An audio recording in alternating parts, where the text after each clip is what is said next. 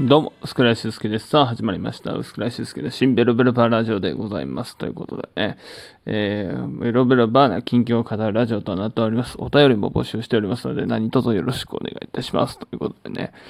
いや、あのね、今日からオースの、えー、クラファンに本腰を入れたということで、えー、さっきもね、ちょっとあの、出かけて、えー、願掛けをしましてですね、えー、オース、えー、スター感謝祭が無事公演が終了しますようにと、えー、お祈りをさせていただきました。まあね、あの、神頼みをどうかなとは思ったんですけどね、でもだいぶ、えー、若い頃からですね、なんかこうね、神頼みして、うん、あの、うまくいったこともあったんでね、やっぱり、うん、なんかちょっと、えー、こういう時だからこそちょっと行ってみようかなというので、え行かせていただきましたね。うん。でね、えー、まあ、家に帰って、えー、まあ、いろいろとね、まあ、オースのクラファンの、まあ、整理をしましてですね、うん。あの、深夜バスだったらね、あの、31万もね、えー、貯めなくてもいいってことが分かりましてですね。うん。あの、多分ですね、おそらく、えー、まあ、10人で2400円らしいんですよね。平日木曜日から出発して金曜に、えー、到着すると。2400×2 で、まあ、往復で4800円だと考えて、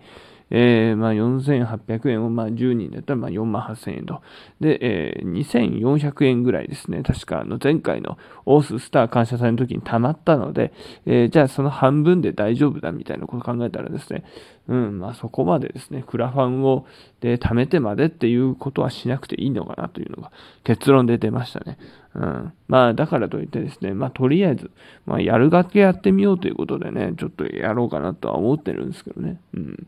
だからもしね、ちょっとでもギャランティーが出れるようであれば、なんかね、やっぱり、えー、いろいろな方をね、呼びたいなとか思いますからね。うん、ただ、冷蔵庫マンさんがね、うん、深夜バスっていうのもちょっとな、うん、そこはやっぱりあの、新幹線代出したいですね。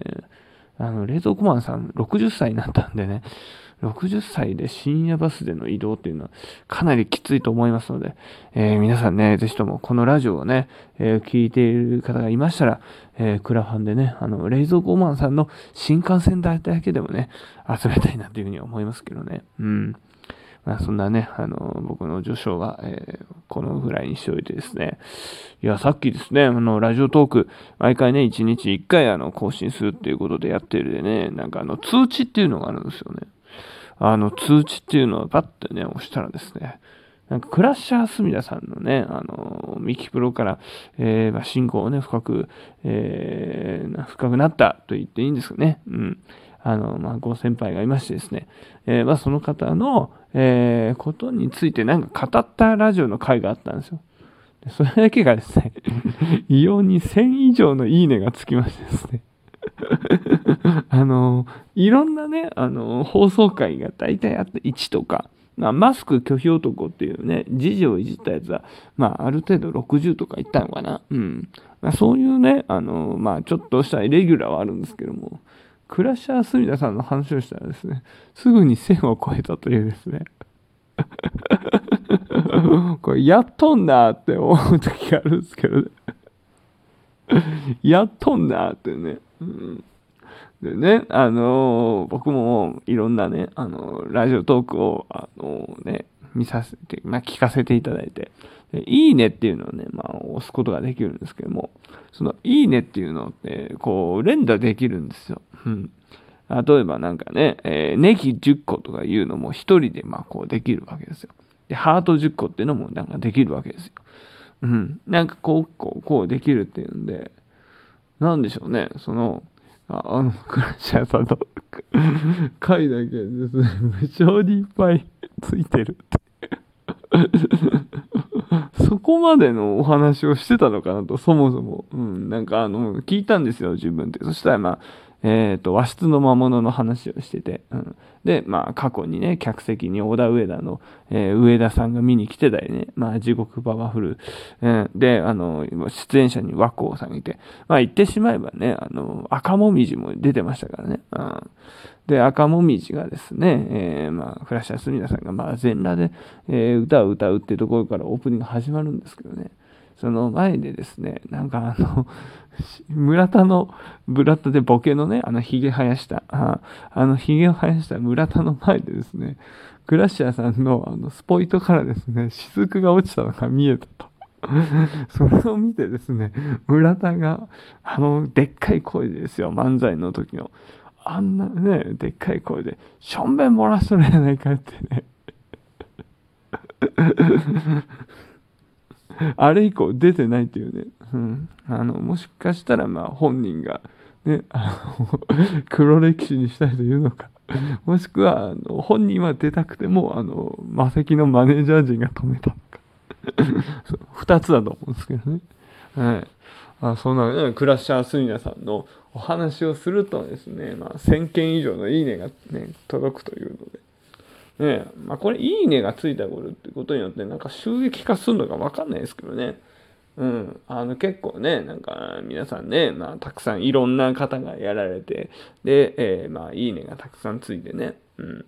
で、これ、まあ、TikTok とかあったらね、あの、要するに視聴者数みたいなのがあって、えー、TikTok はなんとなくわかるんですよね。あそこからなんか視聴者数を稼いで、かつ、えー、リンクでなんか YouTube かなんかでね、あの、ちょっとリンク貼って、で、えー、なんかそれで YouTube の方に移行して、で、YouTube はね、やっぱりあの、1000人登録者数いるところは、え、収益化ができているので、まあ、そういうところで、え、ちょっとね、え、まあ、要するに知名度も、え、上げつつ、え、ちょっとでもね、収益の方にも、え、リンクさせるみたいな、なんかそういうのの意味がわかるんですけどね、このラジオトークに関しては、ちょっとそこら辺がちんぷんかんぷんというか、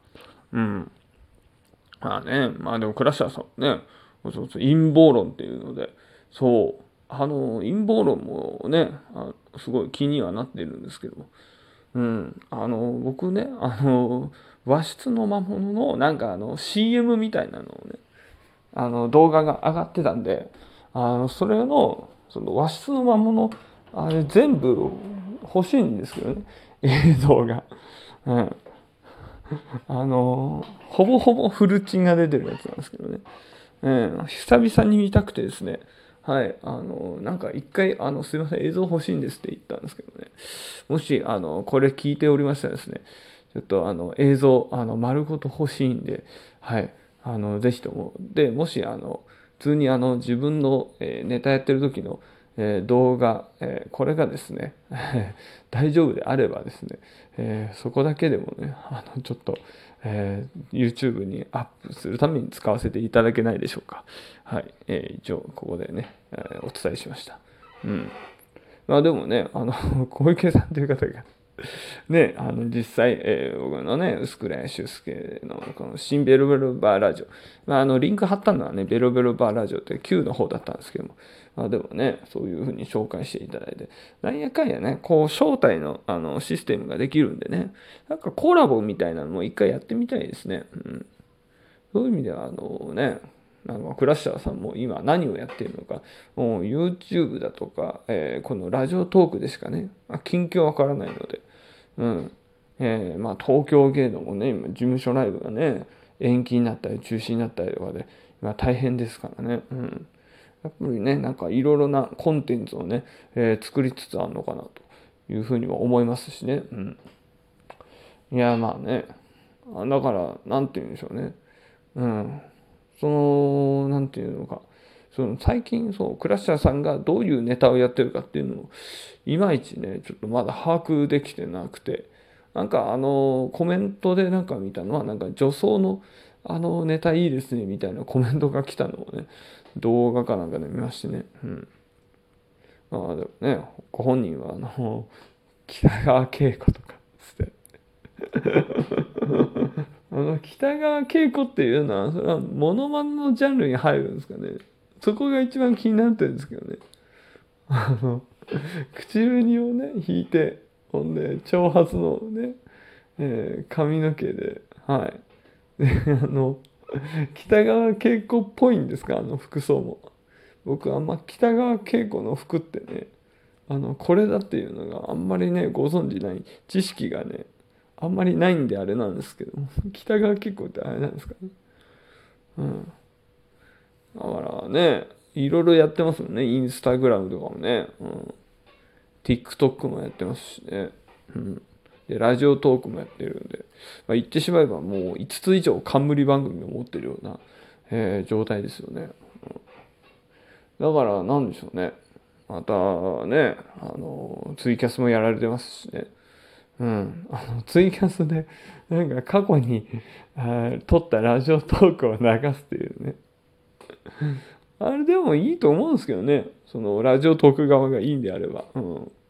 だってねなんかもう24時間今ね川さんの部屋っていうんで、えー、ずっとカメラをね回してる状態で。あれやっぱねみんなやりたいですもんね。僕もやりたくて。うん。だからその24時間ね、ちょっとそういうのやろうと思うと、まあなかなかこう機材がね、まあバッテリーが落ちちゃったりとか、うん、あとはね、熱がこもって、うん、あの、急にこのアプリごと落ちちゃったりね、うんまあ、そういうのもあったりとかしたんで、まあ、せめてこの、えー、何、えー、配信では10時間が限界なのかなとか、うん、思っていますけどね。うん、あのね、そういう意味では、ね、あの、チンコ出すあの、ライブ？うん。だから YouTube とか出せないですけども、変な話、今、あの、コンテンツでね、えー、販売してる人とかもいるんでね、ベースとかで。なんかそういうので、なんかいたら買う人とかいそうですけどね。なかなかチンコ出してライブっていうのもね、